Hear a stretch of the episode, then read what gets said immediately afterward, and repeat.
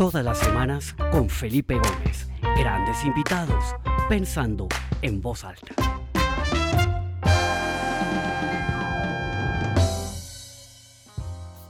Bueno, bienvenidos a todos a esta nueva edición del programa Pensando en Voz Alta. Mi nombre es Felipe Gómez y como todos los martes estamos acá conectados un grupo de personas para conversar con un invitado o una invitada que tengo todas las semanas y conocer un poco su historia de vida, su experiencia, su testimonio, su manera de pensar, las grandes lecciones que le ha dejado estos casi dos años de pandemia en los que ya estamos eh, desde que comenzó esto en marzo del año pasado.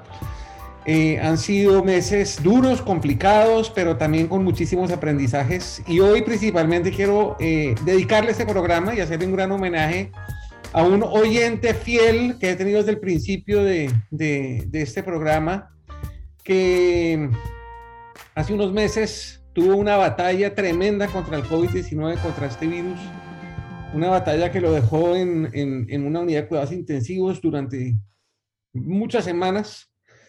Eh, y siempre lo tuvimos muy presente en nuestras oraciones, muy presente en nuestras intenciones y lo extrañamos muchísimo y hoy está de regreso, logró eh, vencer a esta enfermedad y está de nuevo de regreso en este programa. Entonces, Pacho, sé que estás ahí, qué alegría que estás de nuevo con nosotros y este programa es especialmente para ti porque creo que el mensaje además eh, te va a caer como anillo al dedo. Y hoy tengo una invitada muy especial, una mujer eh, absolutamente admirable que conocí la semana pasada, había escuchado hablar de ella anteriormente, pero no había tenido el gusto de conocerla.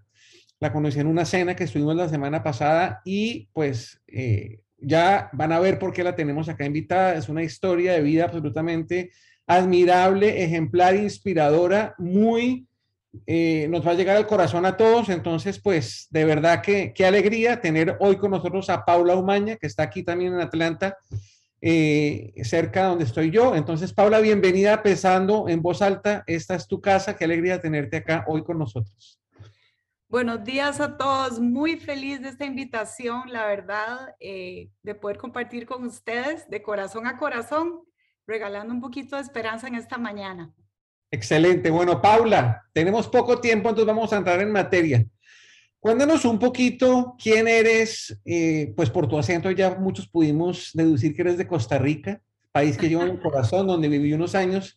Cuéntanos un poco de esos años en Costa Rica, de tu tenis, de todo lo que pasó en tu vida, eh, eh, como digamos en esa primera parte antes de que pasara este evento que, que, de cierta manera la partió en dos. Cuéntanos un poquito de quién es Paula y cómo, cómo era tu vida antes de, de, lo que te pasó, que ya a entrar en detalle Gracias, Felipe. Sí, bueno, anticipando un poquito, eh, muchas personas nos confunden con colombianos, ¿verdad? Los costarricenses, pero nosotros sabemos cuando estamos hablando con alguien de Colombia porque tienen un muy buen español, ¿verdad? Y son muy educados.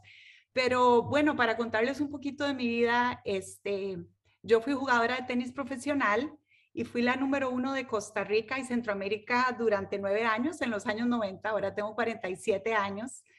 Eh, y fui el mejor ranking, o he sido el mejor ranking mundial que ha tenido la historia de mi país en tenis. Eh, pasaba por el mundo jugando eh, pues ya se imaginarán, ¿no? Cuando uno juega profesional, pues nunca estaba en casa, era la mujer más activa que ustedes se puedan imaginar y pasaba pues por muchos países de Latinoamérica compitiendo, sobre todo México, iba muchísimo a México porque había muchos torneos en donde yo podía este, tener puntos en el ranking mundial. Y la verdad, pues, eh, pues yo quería ser la número uno del mundo, ¿no? Eh, entrenaba ocho horas al día, entrenaba en una academia en Miami con Patricia Pay en Key Biscayne.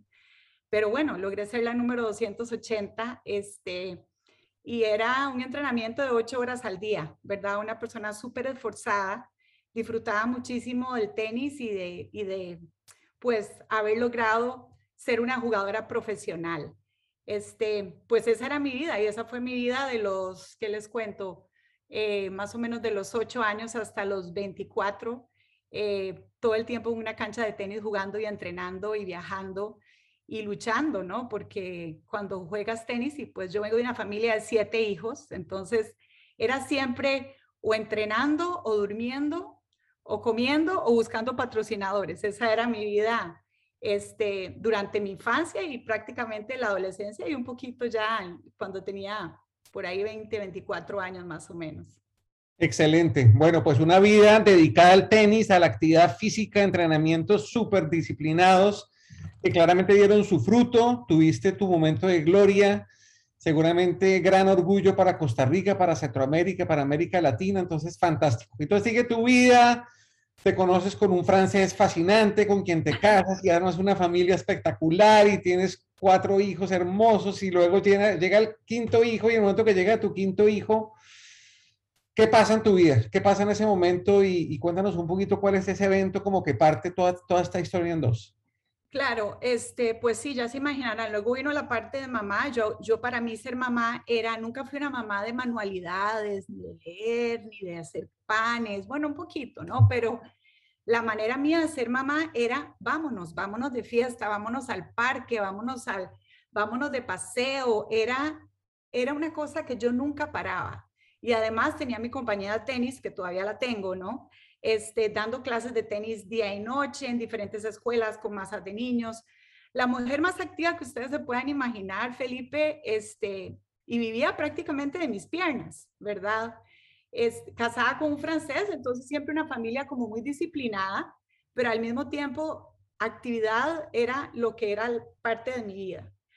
Pero cuando quedo embarazada de mi quinto hijo, empiezo a sentir síntomas extraños en mi cuerpo de adormecimiento y pienso, ah, esto es normal, esto es del embarazo. Nace mi hijo Charles eh, y después del parto me empiezo a sentir súper, súper débil pensando que era normal, yo probablemente es el quinto hijo, estoy cansada, la epidural, este, ¿qué será lo que está pasando, no? Pero eh, después de que nació Charles, y a los, él nació en diciembre del año 2014, para febrero del año 2015, una mañana me levanté y mis piernas no existían. Era como que te levantes, Felipe, y, y eran pasta, era, no había nada. Entonces caí al suelo y ahí empezó eh, el reto más grande de mi vida. ¿Qué pasa? Vas, vas al hospital, te hacen una serie de exámenes, y qué, qué, dicen los doctores y qué, qué, pasa en ese momento con, con, con, tu dinámica, con tu rol de mamá, con tu rol de entrenadora de tenis? ¿Qué pasa en ese momento con todas estas cosas que habías armado durante tantos años? Sí, durante ese, eh, bueno, me voy al hospital y paso prácticamente seis meses en el hospital luchando con una condición que fue muy difícil de diagnosticar porque le da a una de cada 200 mil personas en la ciudad donde nosotras vivimos. Y mi neurólogo me dijo, Paula, hace 30 años tuve a alguien con lo que tú tienes. Es una condición, eh, tiene un nombre larguísimo, qué pena, perdón que se los digas, polineuropatía crónica inflamatoria desminilizante y esta condición hizo que yo me convirtiera en una persona completamente con una discapacidad. Este, recuerdo que, bueno, empezamos con que las piernas eran pasta, pero eso fue avanzando cada vez más, cada vez más, cada vez más, hasta que un día solamente podía hablar, solamente podía contemplar a mis hijos, eh, me daban de comer, eh, una cuchara era demasiado pesada para mi mano, perdí toda la fuerza que, que una persona pueda tener. Eh, y por supuesto, se convirtió en el reto más grande de mi vida, sobre todo la tortura de no poder ser la mamá que quería ser. Cuando se empezaron a acercar mis hijos, bueno, cuando ya regresé del hospital seis meses después y no mejoraba, recuerdo que se acercaban a la cama y me decían, mami, ¿me puedes cerrar el, botón de la falda de la escuela? Y yo decía, están acostumbrados a que su mamá lo haga, pero no puedo hacer nada. Yo solamente los podía contemplar en ese momento. Entonces empecé a experimentar la tortura emocional de estar paralizada, de no poder ser la persona que eras. Y es muy interesante, Felipe, porque todo lo que nos da pereza se convirtió en mi sueño. Todo lo más sencillo, barrer el piso, sacar la basura, abrazar a alguien, a limpiar, ni siquiera era pegarle a la pelota de tenis o manejar un auto. Eran las cosas más sencillas. Empecé a ver cuando veía al basurero que se, que se salía a la cocina, yo decía, ay, me muero por sacar esa basura, pero ni siquiera podía moverme. Entonces, por supuesto que fue y ha sido el reto más grande de mi vida este, en esa época Y bueno, hubo mucha solidaridad de muchísimas personas. Es tanto lo que podría contarles hoy, ¿verdad? Pero sí, sumamente difícil cuando vivías de tus piernas y era la campeona y la que corría para arriba y para abajo. Y de repente todo el control de tu vida se va. Lo pierdes todo. Y Paula, cuando dices que quedas en la cama y que lo único que puedes hacer es hablar, es literalmente, no podías usar tus manos, no podías ponerte de pie, estabas totalmente, o sea, inmovilizada, lo único que podías modular era tu voz y, tu boca. Exactamente. Bueno, podía mover un poco el brazo izquierdo, pero todo lo demás se fue debilitando. Felipe, no te imaginas la cantidad de horas de terapia. Me acuerdo tener, no sé, 25 horas de terapia solamente para que me explicaran cómo voltear mi cuerpo en la cama hacia un lado y hacia otro. La terapeuta me decía, uno, dos, y me decía, es que empuja con esto, al otro. Horas para aprender a ponerme un pantalón arrastrándome en la cama. Este, o sea, todos esos detalles, eh, eh, bueno, lo poquito que me quedaba de lo que tenía mi cuerpo lo trataba de utilizar, ¿no? Y ahí fue donde aprendí eso. Y ese mensaje se los quiero dar, porque a veces eh, tenemos muchísimas cosas disponibles, nuestro cuerpo, nuestra mente, nuestro espíritu, pero a veces hay días en que no tenemos cosas disponibles. En mi caso era algo físico, pero muchos de ustedes a veces es emocional, a veces es espiritual, y, tal vez vienen personas con mensajes que nos dicen, piensa positivo, tú puedes, pero sabes que hay días que no puedes pensar positivo, hay días que no puedes, pero con ese poquito que puedes, con ese poquito que tienes disponible, lo vamos a utilizar, lo vamos a utilizar para algo bueno y para sentirnos bien. Y de repente las cosas cambian, como me pueden ver ahorita. Y, en ese momento, Paula, el diagnóstico era cuál? Que esto es un tema como que cada vez se vuelve peor y, te decían no, no, vas a poder volver a, a, caminar ni a... en esa época el diagnóstico era sumamente confuso, los doctores estaban eh, muy confundidos, decían múltiple esclerosis, decían Julian-Barré syndrome. Entonces eso fue un, problema grande, poder llegar al diagnóstico. Cuando llegaron al diagnóstico, después de muchos meses de exámenes, fue cuando dijeron, ok, vamos a empezar a ponerte plasma en tu cuerpo cada tres semanas, que el plasma es un líquido que es sangre de miles de personas en una botellita para que mi sistema inmunológico dejara de atacarme y dejara de, de hacer lo que estuviera haciendo. Y además, no puedo ocultar la fe porque eran cientos de personas orando por mí, haciendo peregrinajes, eh, montones de personas ayudándome con donaciones, porque aunque tenga recursos, cuando la enfermedad viene, el dinero vuela 24 horas. Mm. Entonces, eh, era toda una revolución, ¿verdad? En ese momento de ver cómo solucionábamos la situación. Y, bueno, yo realmente no sabía lo que iba a pasar, pero en mi caso, eh, bueno, pues pasaron cosas buenas y empezaron a regresar partes de mi cuerpo y estoy como estoy ahora. Paula, ¿y qué pasa con, con la dinámica familiar? Que tus hijos, todos pequeños, cuando te ven en la cama sin poder hablar, ¿cuál es la reacción de ellos? ¿Qué actitud asumen ellos? Ellos, ¿tú, qué les dijiste? ¿Les dijiste yo ya no me voy a volver a parar? ¿O, ¿cómo, ¿Cómo fue ese momento en el que como que, que, la familia, ¿no? Porque yo creo que hay un proceso personal, ¿no? De asimilar, de afrontar estas cosas, pero también hay un proceso de familia, ¿no? De también poderlo afrontar como un, como un, como un grupo familiar. Cuéntanos después de que han pasado, después de que han pasado muchos años y yo analizo muchas cosas, realmente, a pesar de que es una frase tan trillada, pero tan real, lo que me mantuvo a mí y lo que mantuvo a mi familia fue el amor y no necesariamente un amor de que me apapachaban y me daban y me, y me ayudaban, porque cada personaje de mi familia me daba un amor diferente. Mi hija, la adolescente, era un tough love, era, me bulliaba prácticamente. Mami, ya, no se queje, dele, usted va a salir bien, viva con una pierna si tiene o dos, pero viva su vida. Eso era lo que me decía la adolescente. El amor de mi esposo era más enfocado en solucionar las 24 horas, a pesar de que no durmió por dos años el amor de mi hija Clara era incondicional, ¿verdad? Me traía lo que fuera, me, me, ¿verdad?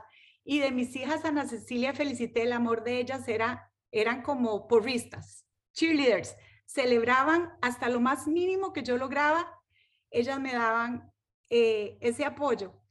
Y el amor de mi hijo Charles en realidad fue la fe que él tuvo, que, él decía, Jesús, ayuda a mi mamá, por favor, y se lo creía en ese momento. Pero pero bueno, aquí lo estoy pintando muy bonito. Por supuesto que fue pavoroso, por supuesto que fue horrible. Les puedo contar 100 cosas horribles que nos morimos, porque la tortura era, era terrible. Pero les puedo contar mil cosas preciosas, porque la verdad fue un milagro tras otro. Y lo más vacilón de todo, no quiero jugar de optimista, pero si le preguntas a mis hijos cómo recuerdan la peor de las crisis, no sé si alguna vez vieron la película La vida es bella, pero era así. Mis hijos todavía me dicen, mamá, ¿podemos ir al Shepherd Center este sábado? Era el hospital donde yo vivía.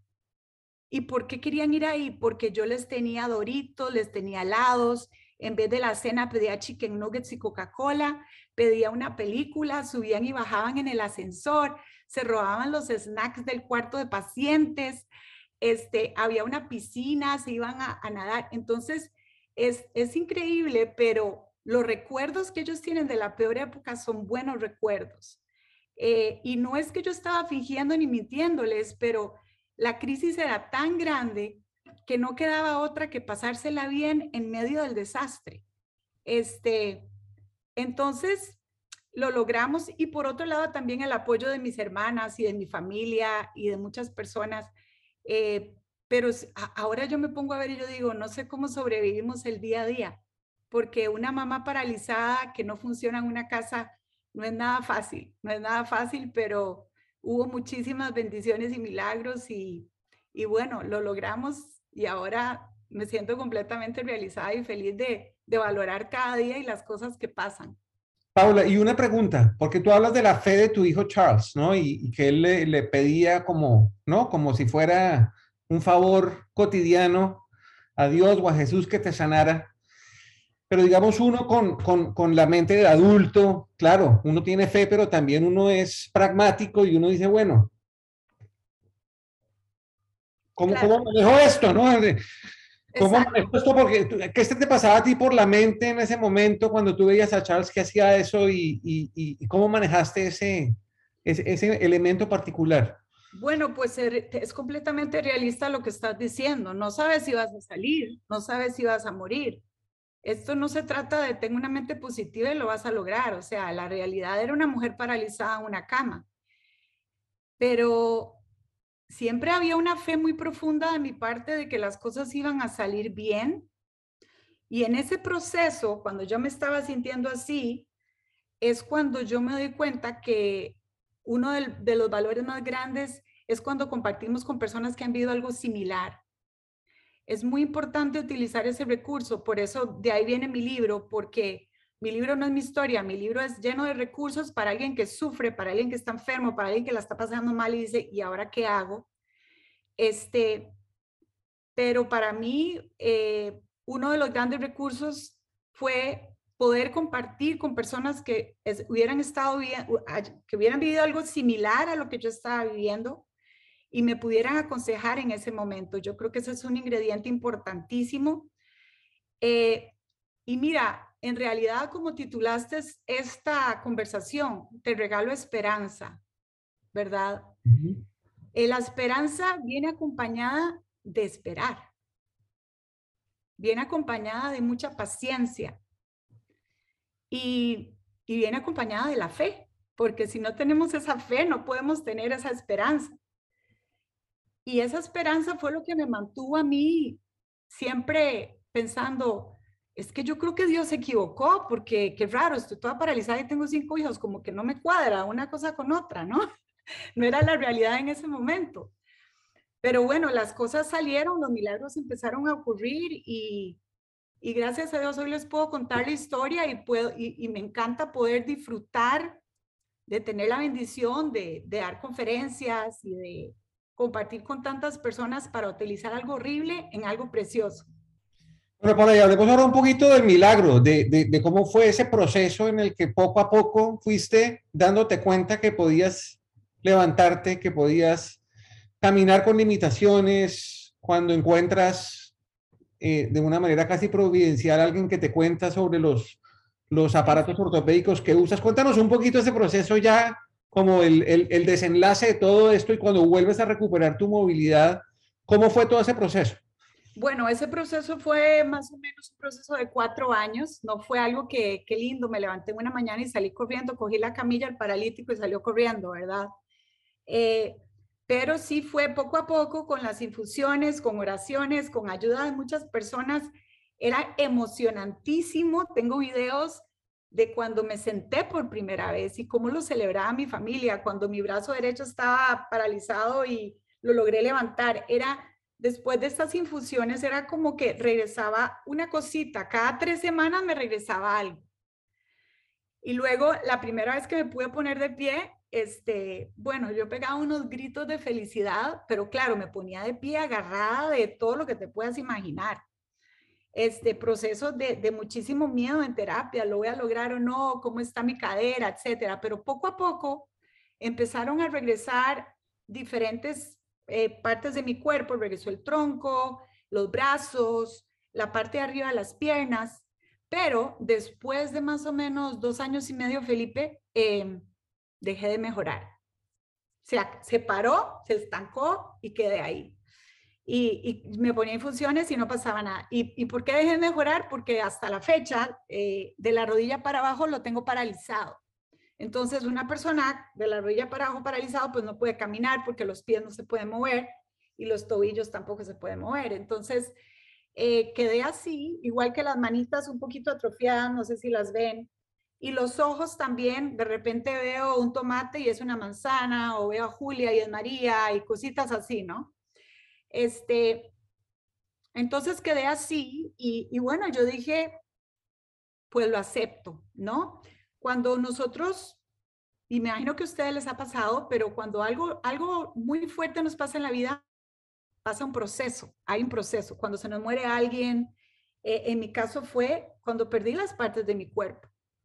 Entonces al principio uno llora mucho, eh, después te enojas muchísimo también, tienes derecho, te enojas muchísimo, pero llega un momento en que, en que uno lo acepta y cuando lo aceptas, vuelves a ser libre con lo que tienes y con lo que hay. Y puedes como volver a levantarte de nuevo. Entonces, yo llegué a ese proceso de aceptación y dije, bueno, aquí quedé, usaba unos plásticos en mis piernas, utilizaba la andadera, pero dificilísimo, dificilísimo, Felipe, no sabes. Cada paso me costaba mucho, entonces era mejor estar en una silla de ruedas, pero eso me limitaba toda mi vida a poder hacer cualquier cosa. Hasta que un día pasó algo precioso. Toda la esperanza se había perdido. Yo estaba segura que yo no iba a caminar. No fue que yo fui súper positiva y lo logré, fue que la gracia de Dios y los milagros y, y no sé, fue muy bonito. Este, mi hija mayor se fue a unas misiones a España y la llevaron a Francia, a la Virgen de Lourdes. Ella estaba rezando por mí ahí. Era un sábado por la tarde y yo iba en el auto con mi esposo y mi familia y dije, ay, necesito pasar a Kroger porque necesito una pinza. Tenía un pelo que me estorbaba y quería, quería comprar una pinza.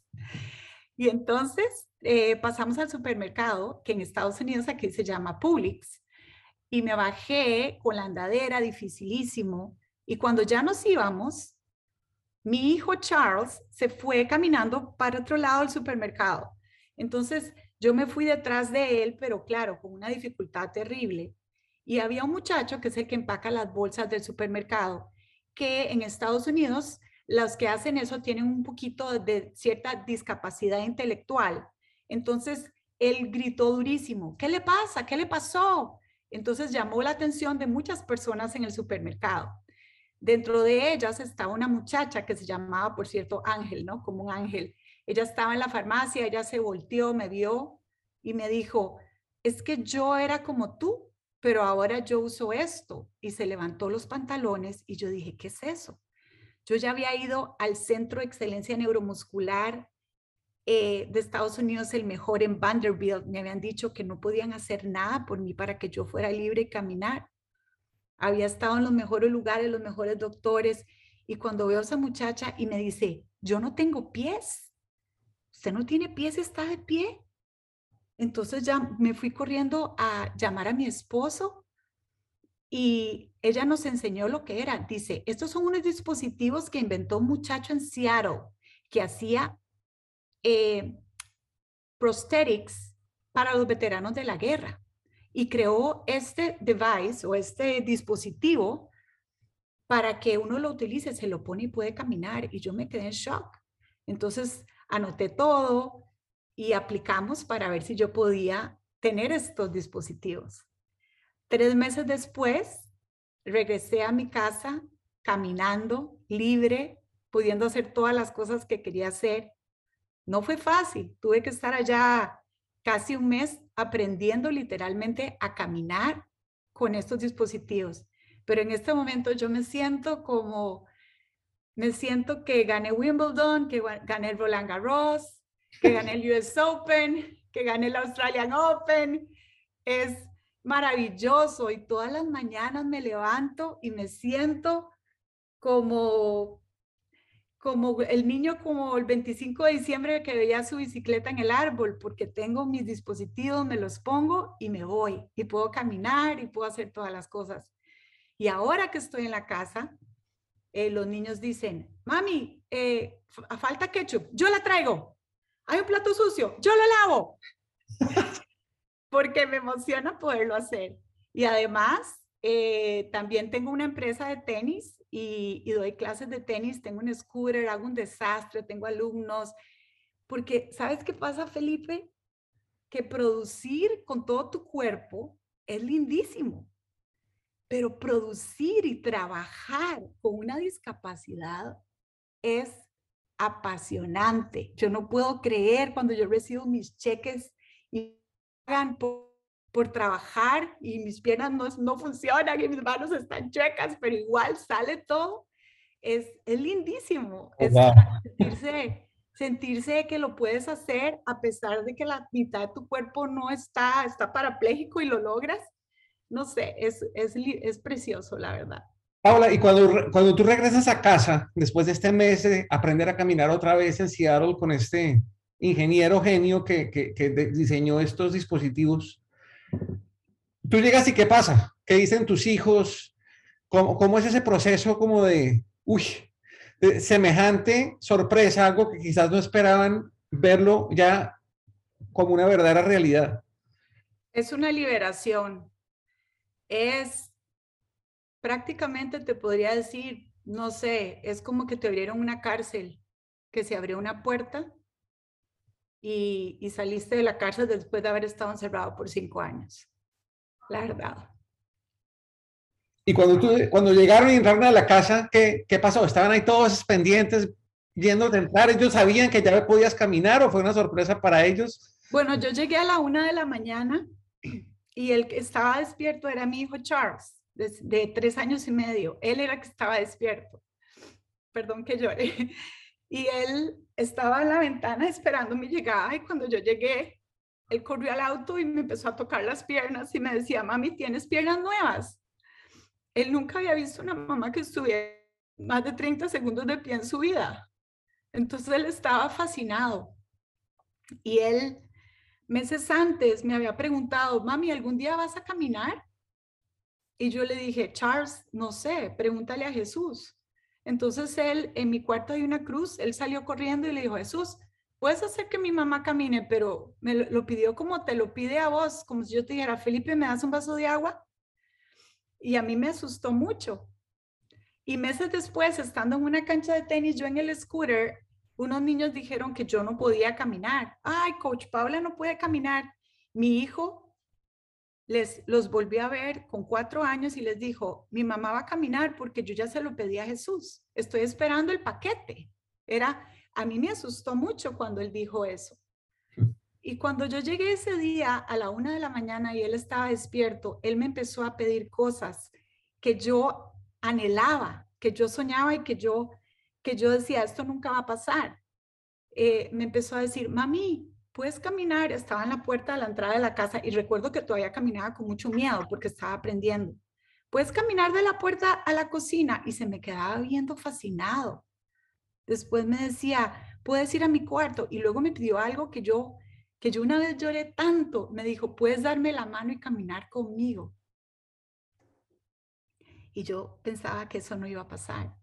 Pero lo más lindo de todo fue que cuando todo eso, cuando él vio todo eso, ese niño de cuatro años con esa fe corrió de nuevo a la cruz y le dijo, gracias Jesús, como, gracias compa, gracias amigo, gracias por el paquete. Eh, para mí eso fue increíble, la verdad. Y no solo eso, es como tan lindo Felipe, porque sí, en ese momento fue, tal vez los hijos expresan emociones de maneras diferentes, no todos pegan gritos y, ¿no? Pero es el sentimiento de liberación de que mamá está de vuelta. El sentimiento, y no solo eso, eh, yo no manejé auto por seis años, empecé a manejar de nuevo en diciembre pasado, pero ahora la felicidad que sienten cuando me ven afuera en el carpool de la escuela, algo tan sencillo como eso, como qué rico llegó mi mamá, no llegó un Uber, no llegó el vecino, no llegó el amigo, no llegó el tío, no llegó la tía, no llegó la mamá que la muchacha que mamá contrató a antier porque no tenía nadie, llegó mi mamá. Eso es y yo lo disfruto tanto, tanto. Entonces, eh, la verdad es que me agarraste en una época bonita para esta entrevista porque Espectacular. Sí. No, Paula, muy emocionante. Y yo creo que ahorita, mientras que contabas tu historia, pues yo creo que hay muchas personas que han padecido de dificultades, eh, digamos, físicas y, de condiciones médicas. Acá tuvimos a Armando Romero también como invitado, que también fue un testimonio espectacular.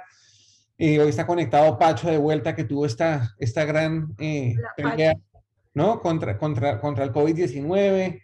Eh, otros amigos que están luchando contra el cáncer, tantas personas, pero yo creo que también hay limitaciones que nosotros mismos nos imponemos mentales y yo creo que de cierta manera todo este tema de COVID-19 también ha sacado un poco a la luz todo el tema de la salud mental y de la importancia de darle visibilidad y seriedad y tratar la enfermedad mental como también se trata la enfermedad física y también muchos podemos padecer de enfermedades del alma, ¿no? de limitaciones espirituales que, que, hay que afrontarlas con la misma entereza, con la misma fe y con la misma perseverancia con la que tú afrontaste lo que te pasó a ti.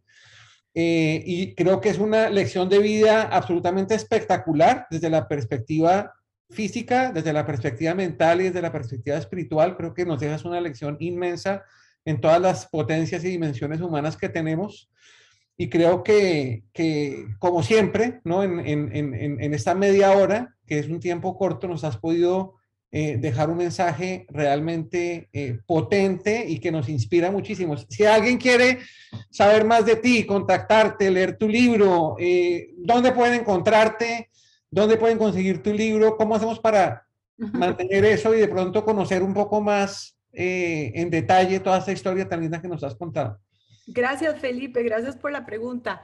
Pues la verdad, a raíz de esta historia mía, poco a poco me fui convirtiendo en conferencista y lo disfruto muchísimo eh, para todo, grupos de fe, corporaciones, grupos de mujeres, discapacitados, deportistas. Me encanta poder ser útil con lo que pasó. Este, entonces, nada, pues súper agradecida, te agradezco esto. Escribí un libro que se llama 40 regalos de esperanza. El libro es una herramienta para el que sufre y el que la está pasando mal y el que está enfermo. Aquí tengo uno conmigo, está en inglés y está en español. Eh, ah, este está en inglés, pero también tengo en español. El libro 40 regalos de esperanza se consigue en Amazon, en, en ebook y también en paperback. Y mi website es paulaspeaker.com o pueden ir a Paula Humana Speaker en las redes sociales también.